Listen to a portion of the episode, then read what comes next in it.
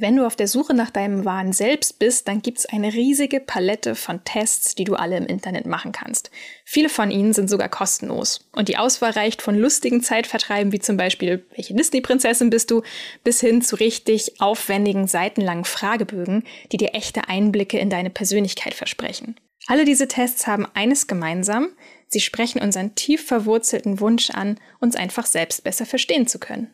Also was können diese Tests denn wirklich leisten? Wo liegen ihre Grenzen? Wo liegen ihre Chancen? Das schauen wir uns in dieser Folge heute an. Viel Freude beim Hören. Hi und herzlich willkommen beim Still und Stark Podcast. Ich bin Melina. Ich bin Timon. Und wir zeigen dir hier, wie du mit deiner authentischen Art begeisterst, überzeugst und nie wieder übersehen wirst.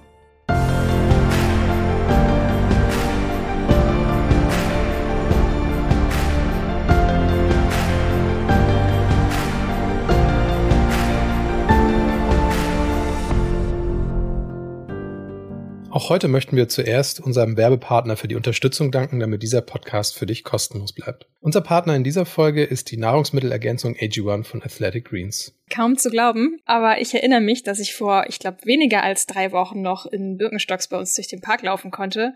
Und jetzt gehe ich mittlerweile abends mit einer Wärmflasche ins Bett und schlitter dann immer so haarscharf gerade an einer Herbsterkältung vorbei und ja, ich weiß, dir geht's gerade auch nicht anders. Was machst du gerade besonders für dein Immunsystem? Ja, man weiß ja manchmal nicht so richtig, was man anziehen soll draußen. Ne? Das ist ja jetzt so dieses Herbstwetter, das immer wechselt. Also ich merke das auch, dass ich dann natürlich auch mal so ein bisschen vorsichtiger sein muss und deshalb achte ich mehr auf meine Ernährung auch. Das machst du natürlich auch in dem Fall. Gibt's viele Suppen? Viele Suppen gibt's, genau. Aber eben auch, dass ich das tue, was ich für mein Immunsystem tun kann. Und deswegen nehmen wir beide AG1. Das ist für mich auch sehr schön, weil es wirklich einen sehr ausgewogenen Komplex an äh, Nährstoffen enthält, zum Beispiel Kupfer, Folat, Selen, Zink und auch natürlich Vitamine wie B12, B6, C und A wirken da unterstützend.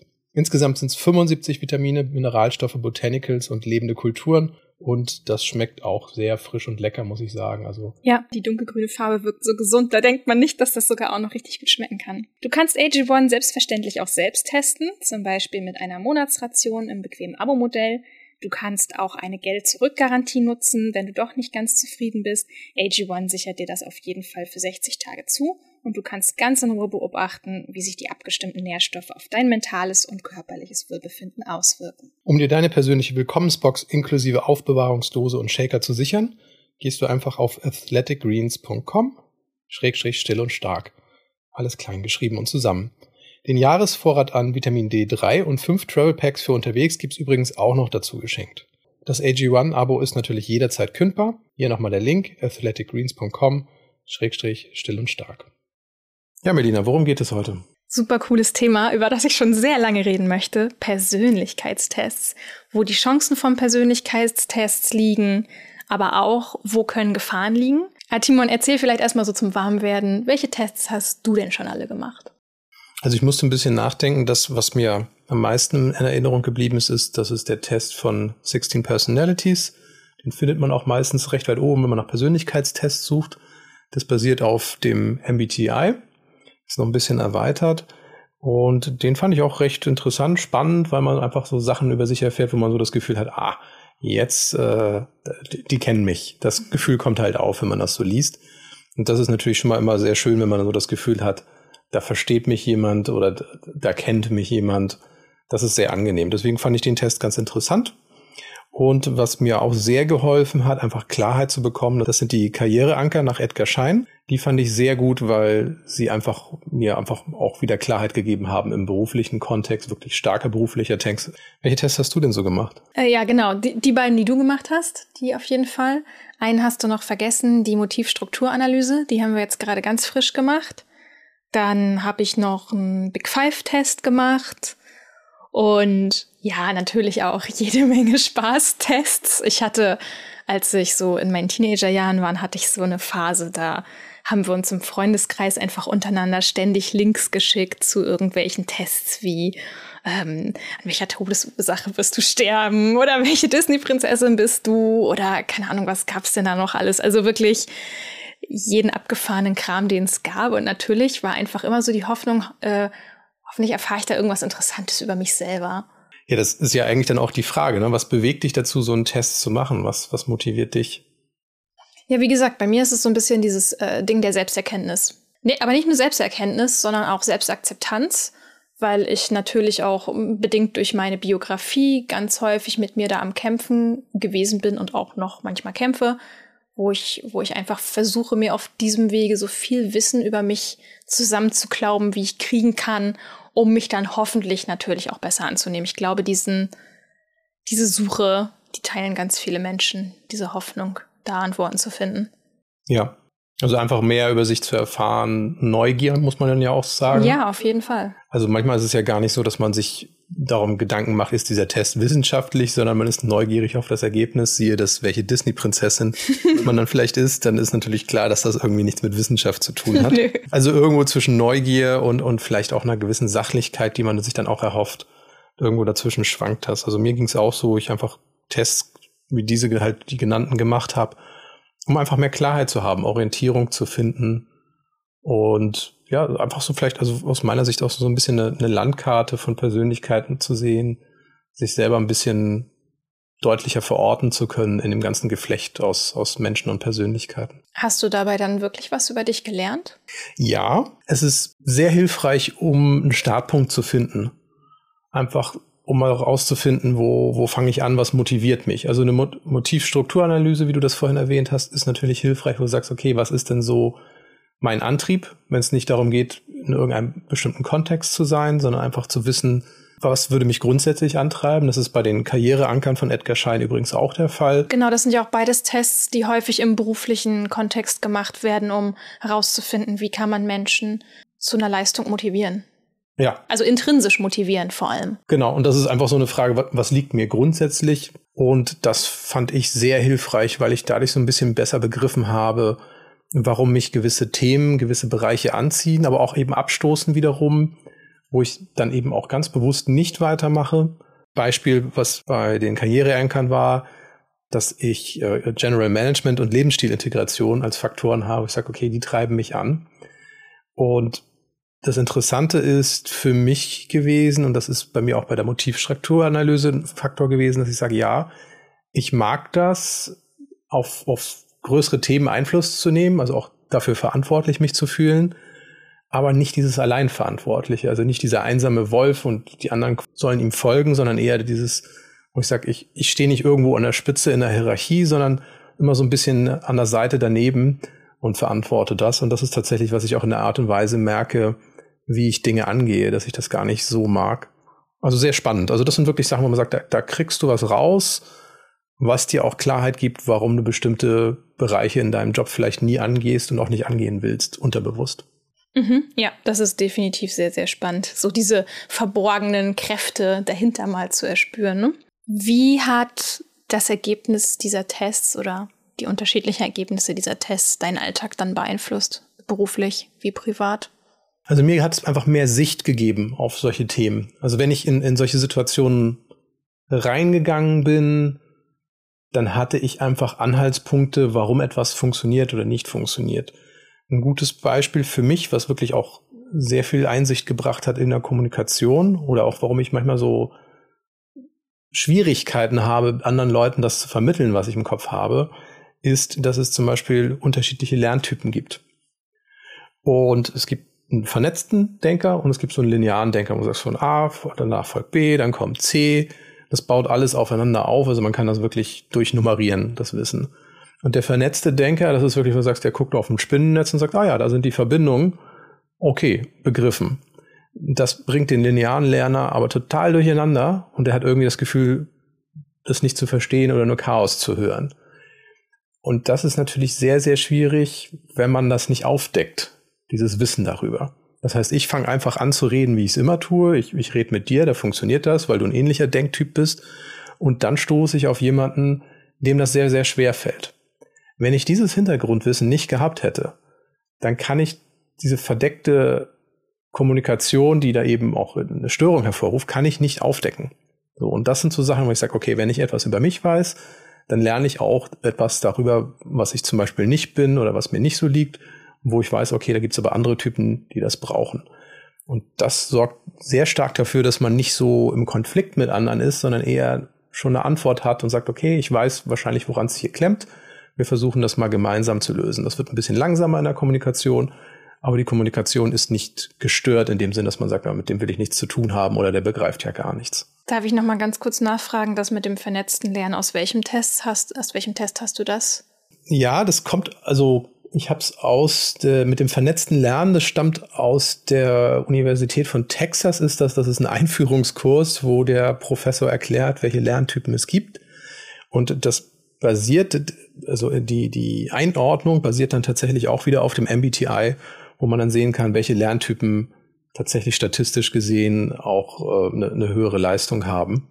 Das spiegelt sich dann, soweit ich weiß, in acht der 16 Typen, die es beim MBTI gibt, wieder richtig. Also acht der 16 Typen, also die Hälfte, haben dann als zweiten Buchstaben das N. Genau, die intuitiven. Genau, das ist tatsächlich, wo, wo es zumindest im, im Kontext des MBTI für, für diejenigen, die das interessiert, sich widerspiegelt. Das heißt, die S-Typen sind die linearen Lerner, die N-Typen sind die integrativen Lerner. Und ja, das macht einen riesen Unterschied, wie Lernstoff aufbereitet ist oder auch auf die Art und Weise, wie man lernt. Also mal so ein Beispiel aus meiner Sicht mich macht es wahnsinnig, wenn ich Sachen Stück für Stück nur beigebracht kriege. Also ich muss das große Ganze haben, von dem ich nicht viel verstehe, und dann fülle ich Stück für Stück die Lücken, wo ich sage, aha, okay, hier ist, ist das, steht mit dem in Verbindung und dann kriege ich das aber auch hin. Ein linearer Lerner, der dreht da wahrscheinlich ab. Also der braucht dann wirklich erstmal das kleine einmal eins und weiter, was okay ist. Also die meisten, viele sind so drauf. Also das ist völlig in Ordnung. Das Interessante ist nur, wie ist der Lernstoff aufbereitet. Und der ist sehr oft für dieses lineare Lernen aufbereitet. Und das hat mich manchmal echt wahnsinnig gemacht, weil ich erstmal den Überblick brauchte. Also ich brauche das Inhaltsverzeichnis von, mal, von dem Lernstoff von drei Jahren und dann gucke ich mal, wie das zusammenhängt. Also ich brauche die ganze Karte und dann geht's erst los für mich. Okay, das ist ja schon mal ganz spannend. Also wir merken schon, diese Tests bieten eine Menge Chancen auf jeden Fall und auch auf jeden Fall eine Menge Ansätze für dich, um um da wirklich echtes, wertvolles Wissen mit rauszunehmen. Aber jetzt stellt sich natürlich so ein bisschen die Frage nach der Wissenschaftlichkeit. Egal mit wem man über solche Tests spricht, wir haben jetzt natürlich im Beispiel mal den MBTI gehabt, aber es gibt auch zahlreiche andere Tests und egal wen man fragt, also manche Leute äh, schreien halt, wow, ja, ich habe mich zu 100 Prozent da wiedererkannt, Wahnsinn und so, es ist fast erschreckend, wie ähnlich das ist.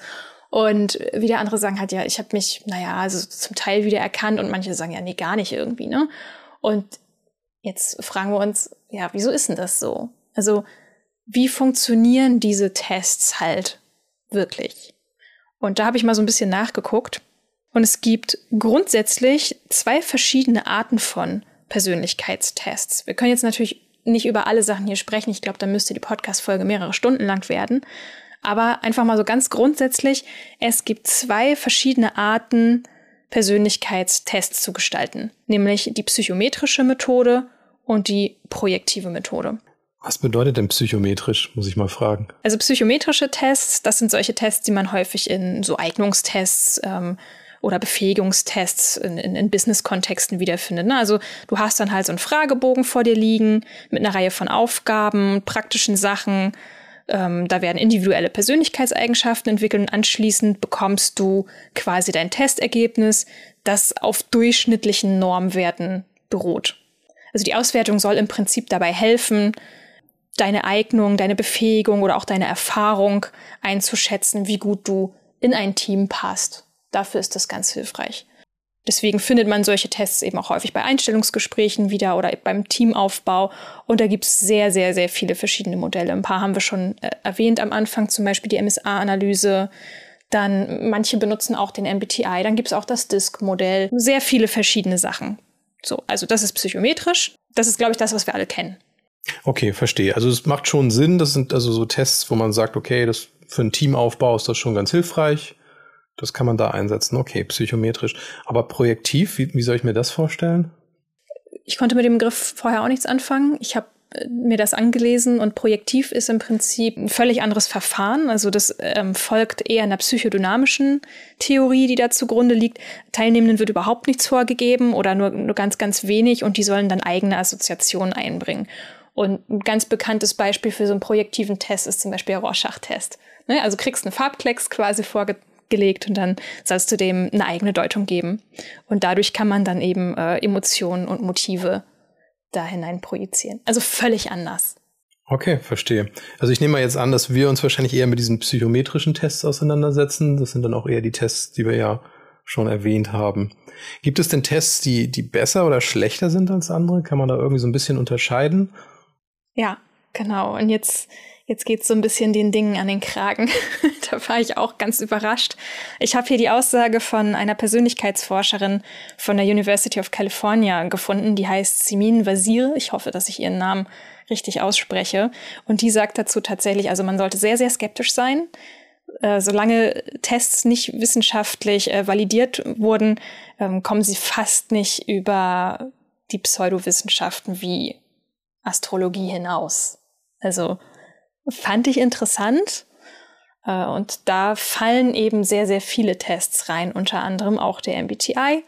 Gerade dem wirft man sogar vor, dass er ganz besonders äh, fragwürdig aufgebaut ist, mit Fragen, die einen eigentlich fast schon in eine bestimmte Richtung schieben. Das äh, monieren viele Forscher und Forscherinnen. Jetzt muss man natürlich auch so ein bisschen unterscheiden, dass man sagt, okay, es ist wissenschaftlich nicht nachvollziehbar, heißt natürlich nicht, dass es keinen Nutzen hat. Aber die wissenschaftliche Sicht ist eben, wo du sagst, okay, wissenschaftlich lässt sich das einfach nicht validieren. Wäre so ein bisschen aber auch vielleicht, wenn man sagt, okay, wenn wenn man ein Team zusammenstellt, darüber haben wir ja gerade gesprochen als Einsatzzweck, dann ist es natürlich schon hilfreich zu sagen, okay, man hat eine grobe Klassifizierung. Ein Wissenschaftler würde dann aber trotzdem sagen, naja, okay, aber das ist jetzt kein Verfahren, das ich auf wissenschaftliche Art und Weise erneut validieren könnte. Man merkt das daran auch, dass Testergebnisse ein bisschen schwanken können. Und sagst du, also manchmal schwankt man auch von dem einen Persönlichkeitstyp zum anderen. Das sind so Sachen, wo man merkt, okay, die, die Wiederholbarkeit eines Tests ist da einfach nicht gegeben. Aber nichtsdestotrotz, es ist hilfreich, es ist so ein bisschen wie die, die eigene Geschmacksrichtung rauszufinden. Das kann schon hilfreich sein, damit man eben auch besser Teams zusammenstellen kann. Voll. Und auch, auch für einen selber einfach privat. Ich meine, ich habe diese Tests mehr als einmal gemacht, auch den MBTI, den wiederhole ich alle paar Jahre mal einfach aus Neugier. Und ich muss halt auch sagen, also es gibt durchaus Vorteile, ne? Ähm, egal welchen Test du jetzt machst, aber es, er kann, er kann einfach Orientierung geben, dieses Gefühl von, ich bin normal, ich fühle mich gesehen, denn es gibt eine Kategorie, in die ich reinpasse. Das wiederum fördert die Selbstakzeptanz, das wiederum fördert vielleicht auch das Verständnis für anderes. Hast du am Eingang schon gesagt, dass du sagst, ja, äh, es gibt eben unterschiedliche Persönlichkeitstypen, es gibt unterschiedliche Persönlichkeitsmerkmale und wir arbeiten einfach daran, mehr Verständnis füreinander zu entwickeln. Das sind alles so, so Chancen, die ich durchaus in solchen Tests sehe. Hm, Wissenschaftlichkeit hin oder her, aber das sind natürlich durchaus Chancen. Also mir ist das auch aufgefallen in der Zusammenarbeit mit einer Kollegin. Das hat einfach geklickt. Also irgendwie, ich weiß nicht warum, es war einfach alles offensichtlich, bis wir dann rausgefunden haben, ja, wir haben auch den gleichen MBTI-Typen. Und das ist tatsächlich, wo man sagt, okay, ja, das muss jetzt nicht bis ins äh, kleinste Eck irgendwie alles wissenschaftlich abgeprüft sein. Aber es war dann auf einmal klar, man sagt, ja, natürlich, weil wir beide den gleichen Lerntyp haben zum Beispiel. Mhm. Deswegen war das so leicht, einfach die Sachen hinzuwerfen und der Gegenüber hat es verstanden. Und dann hast du jemand anders im Team und sagst irgendwie, warum kriegt der das denn nicht auf die Reihe? Wir beide können uns doch auch verständigen. Und da ist dann tatsächlich die Lücke, die es füllt. Ich merke das auch, es ist natürlich auch im, im Alltag. Wir äh, schauen uns gerade so eine koreanische Serie an, dass das mitten im Gespräch ist, ja, welche MBTI bist du? Also man merkt schon, dass das so auch so ein bisschen in der, in der Kultur einfach bekannt ist. Insofern ja, es gibt Orientierung und dafür ist es sicherlich auch, äh, ist es nett. Genau.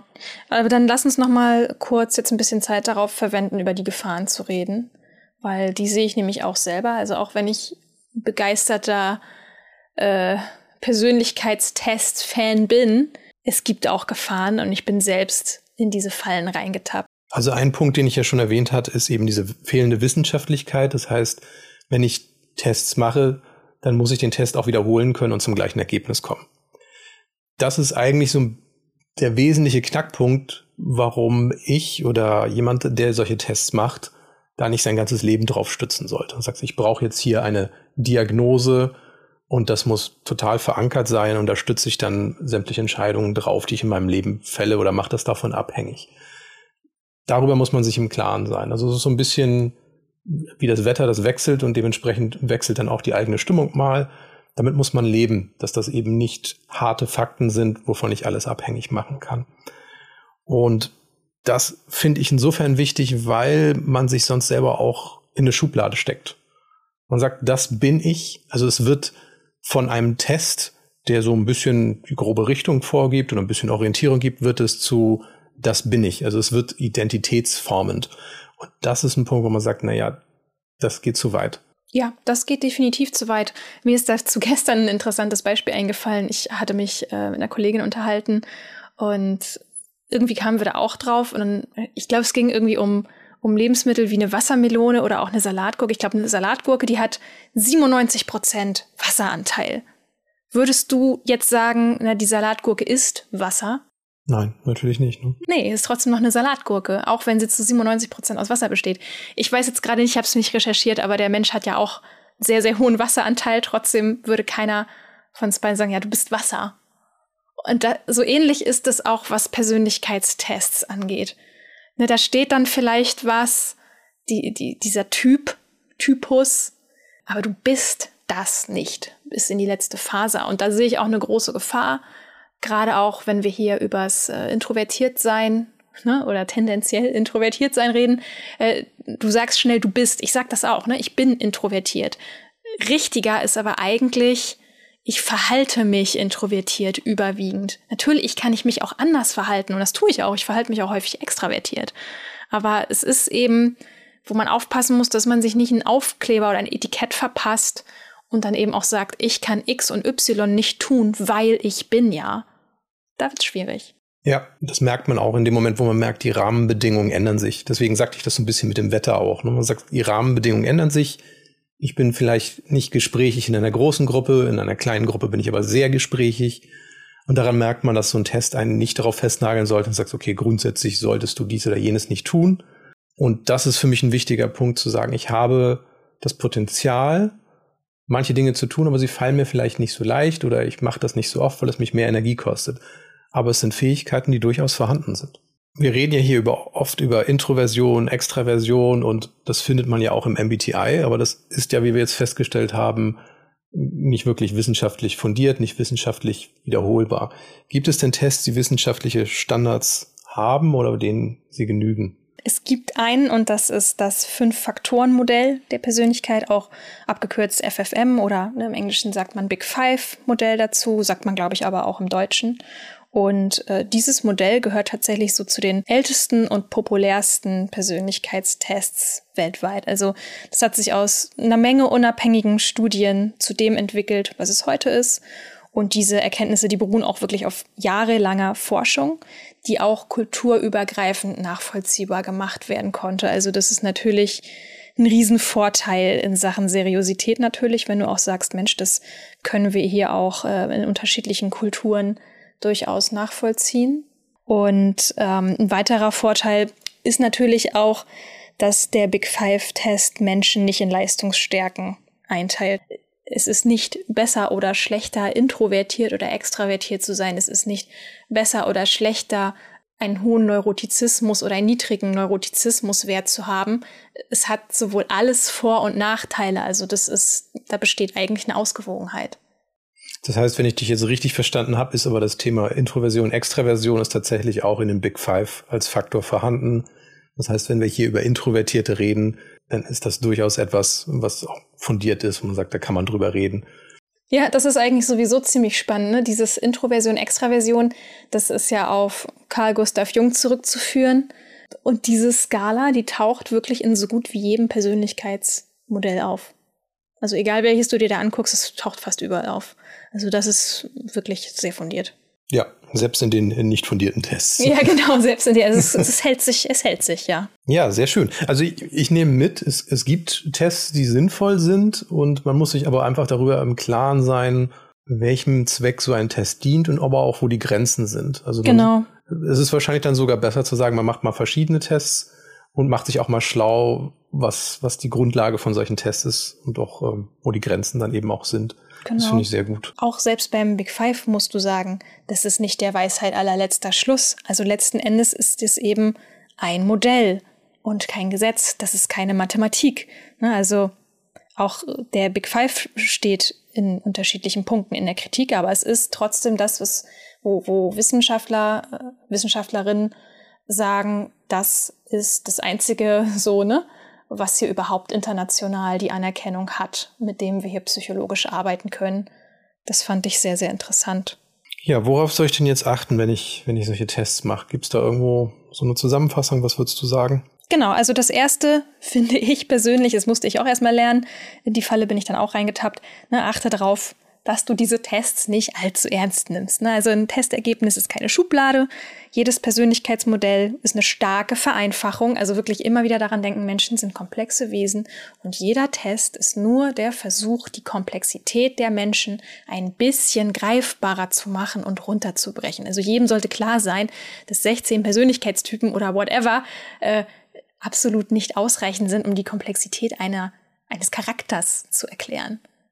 Ja, zweitens, man sollte sich bewusst sein, dass man dieselben Fragen zu einer anderen Tageszeit in einer anderen Verfassung eventuell auch anders beantworten würde. Es mag sein, man hat zu wenig gegessen, zu viel gegessen, schlecht geschlafen, gut geschlafen. Das alles nimmt natürlich Einfluss auf gewisse Fragen. Manche Tests versuchen dem auch entgegenzuwirken, dass sie dann eben eine, eine invertierte Frage nochmal stellen, um wirklich auch rauszurechnen, sind da vielleicht auch je nach Fragestellung irgendwelche Tendenzen, dass man sagt, auf die Frage reagiere ich besonders, aber wenn mir die gleiche Frage invertiert gestellt wird mit einer anderen Fragestellung, dann würde ich die genau anders beantworten. Dann weiß man, okay, da ist eine Unsicherheit, die man rausrechnen kann. Das ist schon mal gut, dass solche Tests darauf achten. Aber das muss man sich einfach auch mal klar vor Augen führen. Und wie du sagtest, wenn wir jetzt 16 Persönlichkeiten haben, dann ist das wirklich nur eine sehr, sehr grobe Karte. Und wenn ich bei manchen Antworten einfach irgendwo sowieso schon in der Mitte bin, dann ist natürlich klar, dass ich an dem einen oder anderen Tag dann auch mal in das Gegenteil kippe und ja, das sollte man im Auge haben, dass man auch, finde ich, wenn man so einen Test macht, halbwegs ausgeglichen sich fühlen sollte und nicht sagen, oh, heute habe ich einen echt schlechten Tag, jetzt wird es Zeit für einen Persönlichkeitstest. Kann man machen, aber dann muss man sich auch fragen, was habe ich denn von so einem Ergebnis, wenn ich sowieso nicht in einer guten Verfassung war und nicht ausgeglichen mich fühle. Ja, genau. Eine dritte Sache, die ich finde, die man auch immer noch so ein bisschen mit im Hinterkopf haben sollte, ist, Menschen beantworten Fragebögen nicht so, wie sie wirklich sind, sondern wie sie denken, wie sie sind. Und das heißt also, äh, wenn ich diese Fragebögen mache, dann folge ich in meinen Antworten ja auch immer meiner eigenen inneren Logik. Es kann natürlich auch sein, dass mich eine andere Person von außen sogar anders wahrnehmen würde. Also das ist, ist auch so eine Sache, äh, wo man halt merkt, okay, also ne, das ist hier keine Mathematik. Und auch wenn das Ding psychometrisch heißt und auf Durchschnittswerten basiert oder keine Ahnung, aber es ist bist halt trotzdem komplexes Individuum. Das finde ich aber auch ist ein, ein, ganz wichtiger Punkt für sich, dass man sich das fragen soll. Beantworte ich das, weil ich nachher das Testergebnis einem Freund oder einer Freundin zeigen will und das soll möglichst kompatibel sein, ja, dann hast du schon mal einen Faktor, wo du versuchst, ein, ein erwünschtes Ergebnis natürlich auch so ein bisschen herbeizudenken und dann überlegt man sich natürlich auch ein bisschen, wie beantworte ich so eine Frage? Und das verzerrt natürlich die Ergebnisse. Ich glaube, äh, das, das sollte auch zum Thema Persönlichkeitstests erstmal genügen. Also wenn, wenn, wenn du, liebe Hörerinnen, liebe Hörer, jetzt einen Persönlichkeitstest im Hinterkopf hast, wo du sagst, okay, ihr seid da jetzt überhaupt nicht drauf eingegangen oder so, recherchier das einfach mal selber. Also, ne, wenn du sagst, ich mache gerne diesen und diesen Test, prüf das einfach mal nach. Ähm, wie, wie ist der wissenschaftliche Hintergrund, worauf basiert der? So ähnlich habe ich das mit den Tests, die wir hier erwähnt haben, jetzt heute auch gemacht. Ich habe einfach nachrecherchiert, was gibt es dazu eigentlich an, an Forschung oder Überprüfung. Das ist durchaus mal interessant. Also in der Kürze der Zeit ist es uns halt einfach nicht möglich, auf alles einzugehen, was hier halt in Deutschland ähm, aktuell ist. Zusammenfassend kann man sagen, sind Persönlichkeitstests jetzt schlecht oder nicht? Nö. Ich finde, man sollte sich einfach nur sehr gut vor Augen führen, wo die Grenzen liegen. Also sobald ich anfange, mich damit zu stark zu identifizieren, würde ich sagen, lieber aufpassen. Also es gibt keine allgemeingültigen Regeln in allen Lebenslagen dadurch. So viel Sicherheit bekommt man dadurch nicht, aber man bekommt Orientierung und ich finde gerade miteinander ist das schon manchmal ein Indiz, wo es, wo es interessant ist, wo man manchmal so Aufschlüsse bekommt, und sei es nur, dass man einen Gesprächsaufhänger hat und sagt, ah, darüber sollten wir mal reden. Ja. Das wusste ich von dir nicht. Äh, wie beeinflusst dich das im Alltag? Ja, und auch nochmal für, für alle die, die sich so Konsistenz wünschen. Also mir ging das früher immer so, ich habe mir mal gewünscht, dass diese Ergebnisse möglichst immer alle gleich ausfallen, weil das zeigt ja dann, dass ich ein konsistentes, stabiles Wesen habe. Ne? Das habe ich mir immer so gewünscht. Und es ist natürlich nicht passiert, äh, wo ich einfach auch erstmal in den letzten Jahren so gelernt habe, ja, lebendige Wesen entwickeln sich halt weiter. Und das ist, was ich zum Schluss dieser Folge auch einfach wirklich nochmal mitgeben möchte. Mach dir klar, dass du ein lebendiges Wesen bist, das sich jeden Tag verändert und erneuert. Na, also Veränderung umgibt uns tagtäglich, so wie sich jetzt gerade die Jahreszeiten wieder wandeln. Ne? Blüten sterben ab, es wachsen im Frühling neue Blüten. So sind wir auch. Menschen sind nicht anders. Ne? Also es ist, wir verändern uns ständig, wir erneuern uns ständig und es darf auch so sein. Und kein Test, was auch immer das für einer ist, kann das abbilden. Sehr schön. Dann lass uns doch nochmal den Blick nach vorne wagen. Worüber reden wir denn in der nächsten Folge von Still und Stark? Jawohl. Die nächste Folge ist die letzte Folge für dieses Jahr. Die erscheint am 5.12. Danach machen wir eine kleine Winterpause, ziehen uns etwas zurück, denn der Dezember ist ja immer so ein anstrengender Monat. Und da sind wir auch direkt beim Thema. Für viele Introvertierte liegen im Monat Dezember zahlreiche Geselligkeiten an. Ja, man trifft sich in großer Runde mit Freunden, Familie, Verwandtschaft, Kolleginnen und Kollegen. Und das zieht natürlich reichlich Energiepunkte vom eigenen Konto ab. Deswegen reden wir darüber, wie große Gesellschaften Intros weniger auslaugen können. Ja, wir wünschen dir bis zum nächsten Mal alles Liebe und bleib still und stark.